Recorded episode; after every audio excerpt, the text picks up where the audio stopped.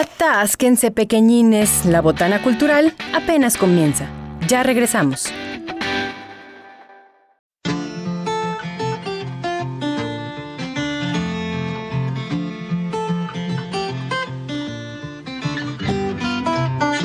I saw the devil in your eyes all the time.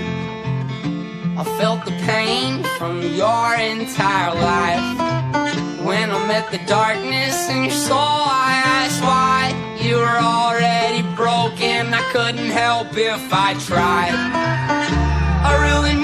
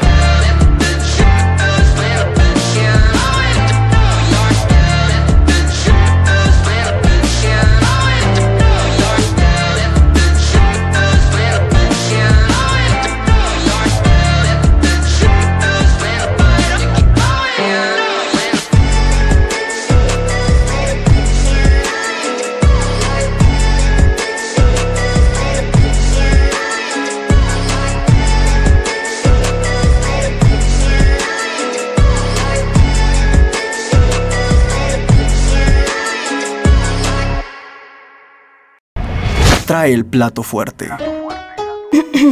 Iba a comentar algo, pero creo que los meseros dejaron claro de qué va esta sección.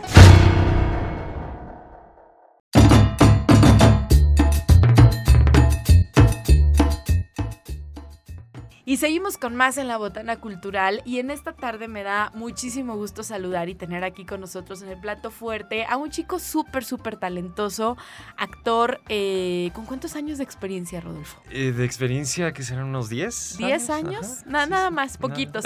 10 años y bueno, ya ustedes lo escucharon, él es Rodolfo Ornelas, eh, bueno, que la estás rompiendo en grande, traes un montón de proyectos, has participado en muchos proyectos y que el día de hoy estás aquí en el plato fuerte, pues para platicarnos de toda tu experiencia y de lo que es la actuación, Rodolfo. Muchas Bienvenido, gracias. ¿cómo estás? Gracias, Marta. Feliz de estar aquí, siempre, siempre. Oye, recién desempacado de Los Ángeles. Sí. ¿Qué es sí, de lo que nos vas a sí, platicar? ayer. Ajá, Qué sí, sí, sí. increíble. Sí, estoy allá haciendo un conservatorio, en the American Academy of Dramatic Arts, se Ajá. llama. Eh, estoy muy contento, son maestros increíbles, los grupos de, de alumnos, eh, hay gente de todo el mundo, entonces Ajá. padrísimo, padrísimo. Oye, ahorita vamos a regresar al tema de Los Ángeles porque me da mucho la atención, pero me gustaría platicarte, Rodolfo, eh, preguntarte más bien, eh, ¿cómo es que te inicias en el mundo de la actuación? Y me gusta preguntarle siempre, ¿en qué momento dijiste de tu vida, yo me quiero dedicar, o sea, quiero ser actor?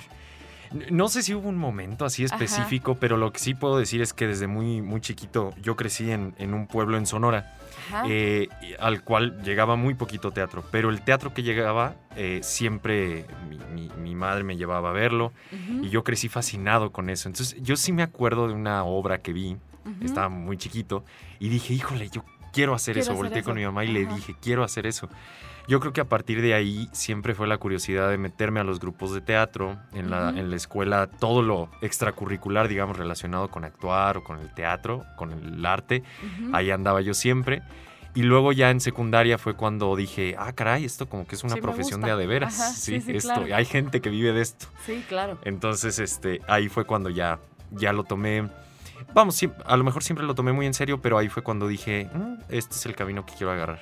Oye, y luego ya entonces eh, empiezas a participar, me imagino, en grupos que de, de, desde secundaria, etcétera. ¿Y en qué momento empiezas, digamos, eh, entre comillas, por llamarlo así de una manera, porque creo que todo el aprendizaje es importante, pero eh, cuando empiezas como a profesionalizarte eh, y, y pues a decir, voy a tomar ya esta carrera como tal? Fue cuando conocí a quien es mi mentor, Mario Iván Martínez, que es Ujú. actor, cuenta cuentos, este, Que es Eh, genial, por cierto, Mario Iván. Sí, muchas Sí. gracias. Eh, sí, definitivamente. Y es un, es un mentor al cual eh, le aprendo de cada cosa que hace, de cómo agarra el tenedor para comer, de cómo se sube al coche, de cómo... Ajá. Es increíble. Eh, y, y fue con él con quien me di cuenta de que esto era, era mm, una forma de vida, una, una, digamos, una profesión completa. Y cuando, l- sabes, con él se terminó de afianzar ese deseo de, de querer tomar esto como mi camino de vida. Claro. Eh, t- toda mi curiosidad se afianzó con él. Eh, el empezar también a, a desentrañar un poquito de qué va a actuar, de qué se trata, y no nada más hacerlo por hacerlo, sino empezar un poco a reflexionar cuál es el proceso de un actor, Claro. eh, qué se tiene que hacer, qué hace un actor para prepararse. Eh, lo cual con él es muy importante, la, la preparación, el- estudio, eh, un poco el tener claro qué estás haciendo, ¿no? Eh, Claro. cómo, cómo hacerlo. Fue con él definitivamente. Oye, y justo platícanos un poquito de eso. ¿Cómo es que tú te preparas? ¿Cómo es que, que decides hacer, o sea, sí de- dedicarte a la actuación, pero eh, siento que sí hay una diferencia, o bueno, la gente en general tenemos como esta creencia de que sí es muy diferente un actor de teatro, creo que es mucho, digo, no por menospreciar, pero, pero que te da como unas bases súper diferentes y que a la vez son como, como que a la vez cubren todas las demás cuando te quieres ir a hacer cine o te quieres ir a hacer tele o te quieres ir a hacer, eh, no sé, ¿no? O sea, ¿cómo, ¿cómo es un actor de teatro? ¿Y cómo se prepara un actor de teatro? ¿Cómo te preparas tú? Sí, yo lo, yo lo que creo es que eh, el teatro exige mucha de tu energía en Ujú. ese momento, en el momento presente, porque no tienes salida, ¿no? No tienes Claro. escapatoria. O O sea, sea, como el teatro ahí ahorita sucede, sí, sucede y, Sí. y una vez que empieza la obra, no Ya. te puedes rajar eh, Ajá. hasta que la acabes.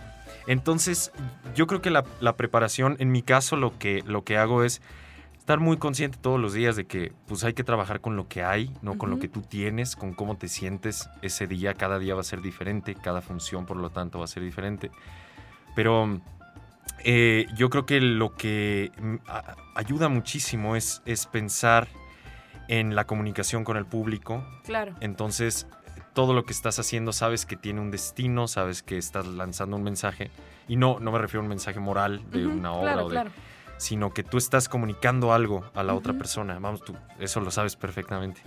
Em, entonces, eh, toda mi preparación pues ha sido siempre el, el atender el texto, atender el material con el que estás trabajando, ser muy consciente de qué te está exigiendo ese material. Cada material te exige cosas diferentes, energías diferentes. em, y sobre todo, eh, eh, estar muy abierto a comunicarte con tus compañeros de escena que es con quienes pues finalmente vas a marcar relaciones entre los personajes. Y que finalmente eso sucede, yo creo que tanto en el teatro como en el cine, como Claro. en la televisión.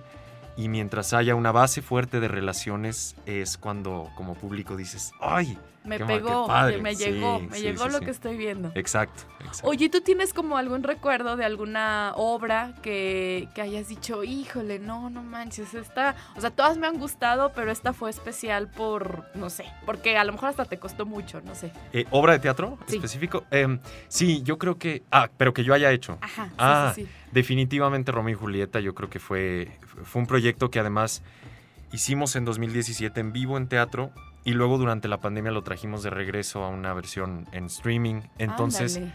lo que fue muy bonito es que pasaron como tres años Ajá. más o menos. Eh, entonces, yo ya me había, había tenido tres años de estudio en medio. Entonces, el segundo Romeo y Julieta fue muy bonito redescubrirlo, ¿no? Y Claro. saber que estaba diferente a como, como había sido en un principio. Eh, una obra de teatro que hicimos en la Ciudad de México eh, con varios compañeros de la Escuela Nacional de Arte Teatral, que en ese Ujú. momento yo estaba por ahí. y una que acabo de hacer también en, en mis estudios en Los Ángeles, que se llama La extraña pareja. Son, yo creo que esos, esos tres proyectos son, eh, yo, yo, no, yo creo que no actúo igual después de esas, de esas obras de teatro. ¿Qué, Me- qué me crees que mucho. haya como cambiado? Eh, yo creo que el, el aprender de los directores. Este. em, hay directores que eh, te exigen, un poco como el material, ¿no? Te exigen cosas diferentes. Entonces, hay directores que, que te exigen específicamente cómo quieres que digas la línea, cómo quieres que, cómo que, que digas el texto, que hay un trazo muy específico. Y es muy rico descubrir eh, cómo tú te vas acoplando a esas direcciones, Sí. cómo las vas tomando. Y entonces te das cuenta, vas aprendiendo en el camino, ay, como que esto funciona mucho mejor que lo que hacía antes. Em, yo creo que principalmente eso. Oye, y has estado en un montón de proyectos, Rodolfo. O sea, tanto. Me, me- fíjense que, bueno, yo conocí a Rodolfo en algún eh, festival de cine, justo Sí. de la universidad. Y eh, nos apoyaste por ahí en, al- en algunas actividades. Presentaste a Damián Alcázar, que ha sido uno de tus maestros, Sí, si- si, no me equivoco, ¿verdad? O sea, tuviste algún taller con él en algún momento. Eh, y, y aparte te he visto como en, en muchos proyectos con, con compañeros, que eso también está bien padre, como apoyándolos, ¿no? De repente Gonzalo de la Torre, que le mandamos un saludo, Sí. eh, has estado participando en cortometrajes con ellos y me parece como bien interesante y bien cool que, que, eh, pues entre amigos, ¿no? Y entre proyectos y todo, te, te apoyes siempre y hemos visto tu trabajo y es increíble. Muchas gracias, Marta. Para mí ha sido fundamental eso, porque, vamos, entre compañeros de mi edad, como dices, amigas, amigos, hemos tenido charlas en las cuales todos hemos estado desesperados por trabajar, por hacer Por cosas. encontrar oportunidades. por ¿no? encontrar oportunidades y por, por cumplir los sueños que tenemos desde hace mucho tiempo. Entonces, para mí lo que sí ha sido fundamental siempre es echarnos la mano entre nosotros, agarrarnos juntos y, y lanzarnos a por un proyecto, ¿no? En el caso de Romeo y Julieta también fue así, este, juntar amigos músicos de aquí de San Luis, juntar a Gonzalo y decir, pues, este, mira, a lo mejor no tenemos todas las plataformas que nos, que nos encantaría tener, ¿no? Todo el material, pero vamos, con nuestras propias manos a lanzarnos por este proyecto y, y pelearnos y jugárnosla, ¿no? Este, que eso ha sido lo más rico, yo creo que de lo que he hecho. El constante jugármela, el constante ver qué pasa eh, y qué es lo que yo eh, digo, trato de, de- de contagiar a mis compañeros también, de este. Tendremos altibajos, pero mientras nos la estemos jugando y peleando juntos, pues. Pero fíjate que lo que está también como cool es esta eh, apertura, ¿no? De, de los proyectos, de decir, pues, digo, en tu caso a lo mejor en este momento decir, bueno, estoy en Los Ángeles, pero siempre como que dejar esta, eh, em, que como vereda abierta, este camino abierto para justo hacer como este tipo de colaboraciones con, pues, con amigos, con, con gente que también está buscando esta forma de hacer arte. Totalmente. Ha habido tanta gente que está abriendo caminos que pienso que lo que uno quiere hacer por lo menos es sumarse a esa fila, ¿no? Claro. Por supuesto, ahorita a lo mejor yo no estoy abriendo camino para nadie, a lo mejor sí, quién sabe, Ujú. pero ha habido tanta gente y, y- y- la lista es enorme y todos conocemos la lista de nombres de gente que ha abierto puertas a los mexicanos y latinos en otros países, o en Claro. específico en Estados Unidos, que uno lo que quiere pues es tomar esas puertas, agradecerlas, agradecerles a esos nombres. Literalmente, ayer les agradecí a, unos, a algunos de esos nombres Ujú. y, eh, y, y sumarse, sumarse a, ese- a esa fila de, pues vamos todos juntos. Claro, de, de- de seguir abriendo estas puertas. Oye, Rodolfo, y cuéntanos, ¿en qué momento? Digo, porque tú estabas en Ciudad de México, ¿verdad? Sí, Sí, Sí. a ver, si no tú corrígeme, estabas en Ciudad No, de sí. México y me estabas diciendo antes de entrar a, a- a la entrevista que tienes ocho meses ocho meses. En Los Ángeles. Exacto. ¿Cómo te llega la oportunidad? ¿En qué momento dices, bueno, me voy a, a cruzar al- Sí. al- a la, la frontera y, y- y voy a, a Los Ángeles, que es como otro contexto totalmente diferente? Eh, ¿Cómo se da esta oportunidad, esta decisión de, de vida? Yo eh, estaba viviendo, como bien dices, en Ciudad de México, estudiando Ujú. en la Escuela Nacional de Arte Teatral. Ujú, Y la, la escuela pasó por un, un proceso difícil, un, un Ujú. periodo complicado eh, en, en muchos sentidos eh, y necesario. También era un proceso necesario para la, la Escuela Nacional de Arte Teatral, en mi opinión. Eh, Y en medio de ese proceso, eh, yo tuve muchísimas conversaciones con los maestros de esa escuela, Ujú. a quienes les estoy infinitamente agradecido y maestros increíbles como Ricardo Ramírez Carnero, eh, Evelia Cochen, este, Xochitl López, Ignacio Escárcega, que es un gran director de teatro. Y, y en esas conversaciones me di cuenta que mi curiosidad me estaba guiando un poquito más para allá. Eh, los referentes con los que crecí están allá, los sueños eh, que yo tenía y tengo de pertenecer a ciertos proyectos y trabajar Claro. con ciertos directores y ciertos actores están allá. Entonces fue cuando me di cuenta que probablemente era Tenías tiempo de jugármela. Sí, Sí. sí, sí. Apliqué a este conservatorio. Eh, lo digo aquí, Marta, y la verdad, Sí, yo no dinos, pensé, no pensé que me iba a quedar. Por supuesto que no. ¿Por yo- qué no? pues eh, por, ah, no sé, el momento tal vez es una escuela de mucha exigencia, muy antigua, con egresados que, por eso apliqué a esa escuela, que me inspiran mucho. eh, hace, uno de los primeros egresados pues fue Grace Kelly y ya más recientemente Anne Hathaway o ¿En Paul? Rudd o eh, que le está yendo muy bien con Ant-Man en Sí, Marvel. Sí, sí, sí. Este, eh, Danny DeVito hace también muchos años. Este, entonces, Ándale. eh, son eh, personalidades que yo decía, claro, as- aspiro para allá, pero pues si me aceptan o no, quién sabe. Ajá, Y afortunadamente, al, al- dos días después, creo, de mi audición, me dijeron que, que sí. que me aceptaron, afortuna- afortunadamente me becaron. Este, Increíble, Rodolfo. sí, fue, fue- es, digo, es una bendición enorme. Y así fue como llegué a Los Ángeles. Y estoy enamorado de la ciudad, enamorado del conservatorio, enamorado de la gente. Este, lo estoy gozando muchísimo, mucho. Oye, me da mucho gusto. Lo que me platicabas es, hay un montón, volvemos a lo mismo, hay un montón de oportunidades, hay un montón de plataformas. Eh, me llama mucho la atención y, y digo, tengo que decirte lo que dices, están abiertos a los latinos, a los mexicanos. Y eso está bien cool porque de repente tenemos mucho como esta idea de, ah, no, no nos quieren. Digo que sí hay cosas, ¿no? A lo mejor en otros contextos. Pero qué padre, o sea, qué padre que se están eh, abriendo al, eh, eh, al arte y que dicen, vénganse para acá, tienen talento. ¿no? Definitivamente, sí. Mira, hay, hay yo creo que dos, dos caminos, dos posibilidades, ¿no? Ahorita el- el- la cantidad de plataformas que hay Claro. están, por un lado, bueno, hay, hay una gran cantidad de contenido. En ese contenido a veces siento que nos perdemos un poco de qué ver, la calidad, en fin. Pero yo siento que lo, lo esencial y lo principal y lo más importante es que se están abriendo muchísimas fuentes de empleo Claro. para no solo para actores, sino para todos los que trabajen en el medio. Y eso es riquísimo. Tanto siento que en los Estados Unidos como en este país, ¿no? Eh, es decir, la cantidad de material que anunció Netflix esta semana que se va a producir Sí. es absolutamente increíble por la cantidad de empleos que se van a generar. Eso es riquísimo, riquísimo. Oye, ¿cómo es un día eh, en la en- bueno, en este con- conversa- conservatorio, es decir, conversatorio, en este conservatorio? ¿Cómo es un día para Rodolfo en este conservatorio? Es eh, así literalmente, bueno. O sea, te levantas me- y luego Sí, me levanto a las seis. desayunas a las seis. A las seis o seis y media. eh, todo lo que hago entre 6 y 8 de la mañana pues es preparar absolutamente para las clases. Es, el ritmo de trabajo es muy ágil. Yo creo que una de las cosas que, que más aprend- he aprendido en estos ocho meses con ellos es que eh, eh, te solicitan mucho la eficiencia para trabajar. Claro. Que sepas qué atacar, que sepas llegar a tu trabajo, ya sea en, en frente a una cámara o en, una- en un ensayo de una obra de teatro, y sepas qué hacer. Y si se te da una nota, la corrijas al instante y puedas tú seguir trabajando. Es decir, la- el, el ritmo es muy sumamente ágil. ¿Una nota a qué te refieres?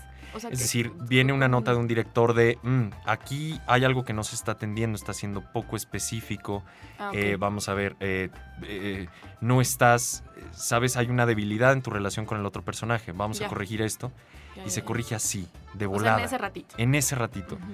Entonces, em, si tú, vamos, todo lo que yo hago mi día a día es, procuro comer y descansar bien, que es para mí lo, lo esencial para poderle responder a esas notas eh, diariamente, ¿no? Ujú. Entonces tú regresas a, a- a donde estés viviendo prácticamente para dormir, porque todo el día es estar en el conservatorio. Tú llegas a los ensayos o a un trabajo frente a cámara.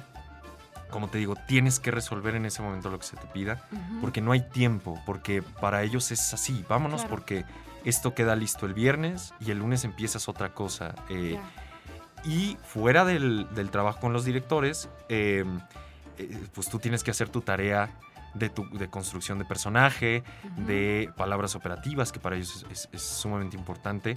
Eh, eh, entonces, tienes que hacer tu tarea afuera de, de- Por eso no hay, no hay tiempo, ¿no? Es, Claro. es la agilidad. El día a día es así. Por eso físicamente estoy así frente a ti, Bárbara. Oye. Por eso traigo ojeras. Oye, no, era lo, es que sí es una eh, carrera muy demandante. es, es a lo que voy, ¿no? O sea, como que de repente uno, uno como espectador como que siento que trae, ¿cómo te diré? Pues sí, ¿no? Estás acostumbrado a ver como, am, ¿cómo lo podemos decir? Lo, lo, especta- lo espectacular, ¿no?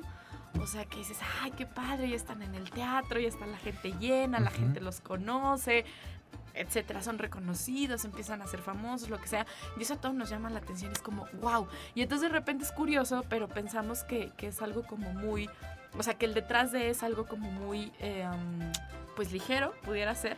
Y no, o sea, es todo lo contrario, es totalmente un método tremendo que les exige toda la energía y que de repente uno no ve, ¿no? Como espectador. Sí, eh, uno ve el resultado, Ajá. definitivamente uno ve el resultado. Y hay muchos actores y actrices que, vamos, se aprenden el texto, llegan y lo dicen, y ese es su trabajo, y, y les, y les puede salir increíble. Y está bien eh, si trabajan así. A, a mí me ha gustado mucho, sobre todo ahora en mi proceso de formación, pues sí volverme loco, sí poderme, vamos, eh, hacer, ponerme a hacer mi tarea Eh, de rayar mi texto y buscar referentes y construir el personaje. Y así me ha funcionado a mí en este proceso y así lo he disfrutado. Pero pues hay otros actores y actrices que este, no tienen que hacer eso, ¿no? No, no les importa y está bien. claro. Y pueden hacer un trabajo increíble. Este, eso es lo rico también, que cada quien pues hace la profesión como puede y como quiere. Oye, ¿a ti qué tipo de personajes y qué tipo de historias te gusta interpretar más? Me gusta mucho el drama, me gusta mucho, eh, me gustan mucho los, los personajes que eh, el conflicto principal es su relación con otra persona Ok. eh, o, con- o consigo mismos, pero siempre y cuando el conflicto esté mm, recayendo en alguien más, eh, eh, es, es- es muy rico para mí poder construir un personaje así. Personajes que creo yo que son diferentes a, a lo que yo soy en la vida. Eh, yo creo que personajes amorosos también me fascinan, personajes románticos me encantan. Este, mm, yo creo que principalmente eso, mientras más conflicto haya, mejor. Mejor. Sí. Entre más drama. Entre más drama. Oye, lo mío, lo mío es el drama. Sí, es- desde chiquito, desde chiquito. Oye, ¿te acuerdas de algún personaje que hayas dicho, híjole, este, eh, pues es de mis favoritos, es de mis tops, de entre todos los que... eh, Que yo haya hecho, que haya visto. que tú hayas que hecho. yo haya hecho. Bueno, los dos, que tú hayas hecho y luego uno que hayas dicho, híjole, este me, me sirvió de referente a lo mejor. Este, sí, em, que yo haya hecho, yo creo que me tendría que ir por, eh, por el Quijote, por Don Quijote. Este, es un personaje también con el que crecí, eh, que le tengo mucho, mucho cariño y eh, haberlo hecho también como muy joven fue, fue rico. Claro. Em, Que aparte es un personaje entrañable y complicado, ¿no? O sí, sea, sí, sí, sí, sí, sobre todo eso, si estás joven, sí. entender como de qué va y qué es lo que está haciendo y qué quiere. Ajá. Eh, esa es otra cosa, ¿no? Empezar a, a ubicar los objetivos de los personajes. Este, mm, eh, pero es un personaje riquísimo, Sí. muy, muy rico. Eh, pero eh, vamos, que yo haya, que yo haya visto. ay, me podría ir con tantos, tantos.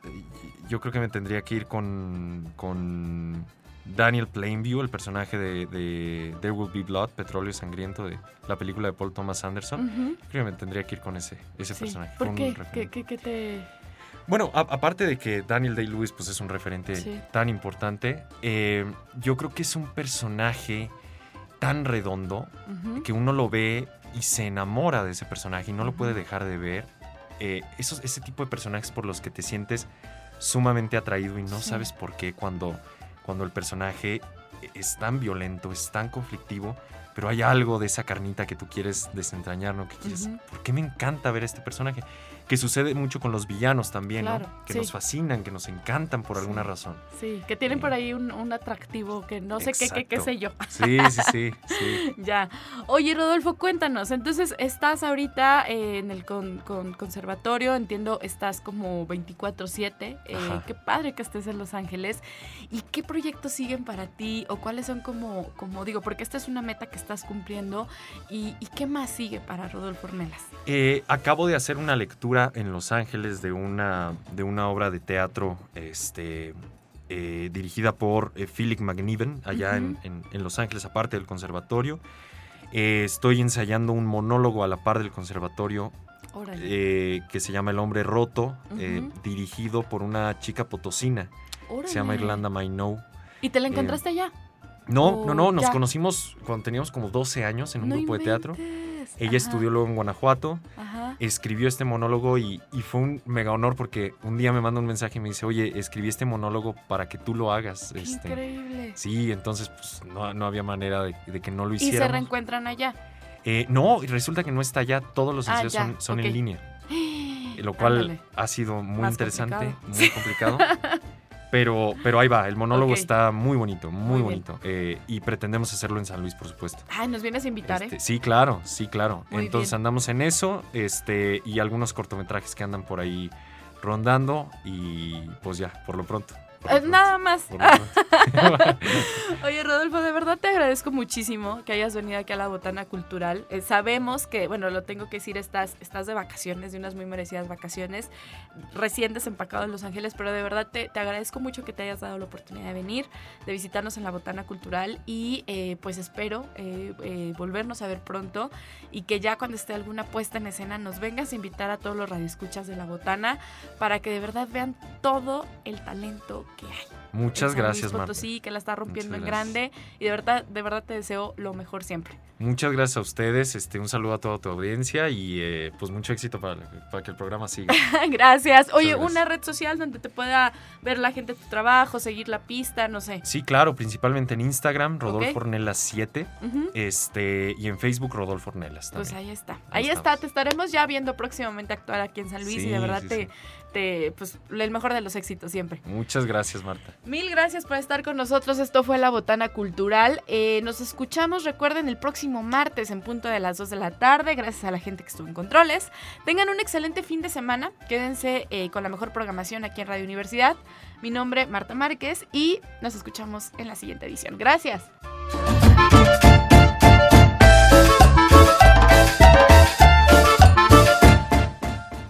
Erudito, no creo que se te haya quitado por venir a botanear. Si lo tuyo es la cumbia mortal, ya tienes con qué ser el bailador más docto de la cuadra sonidera.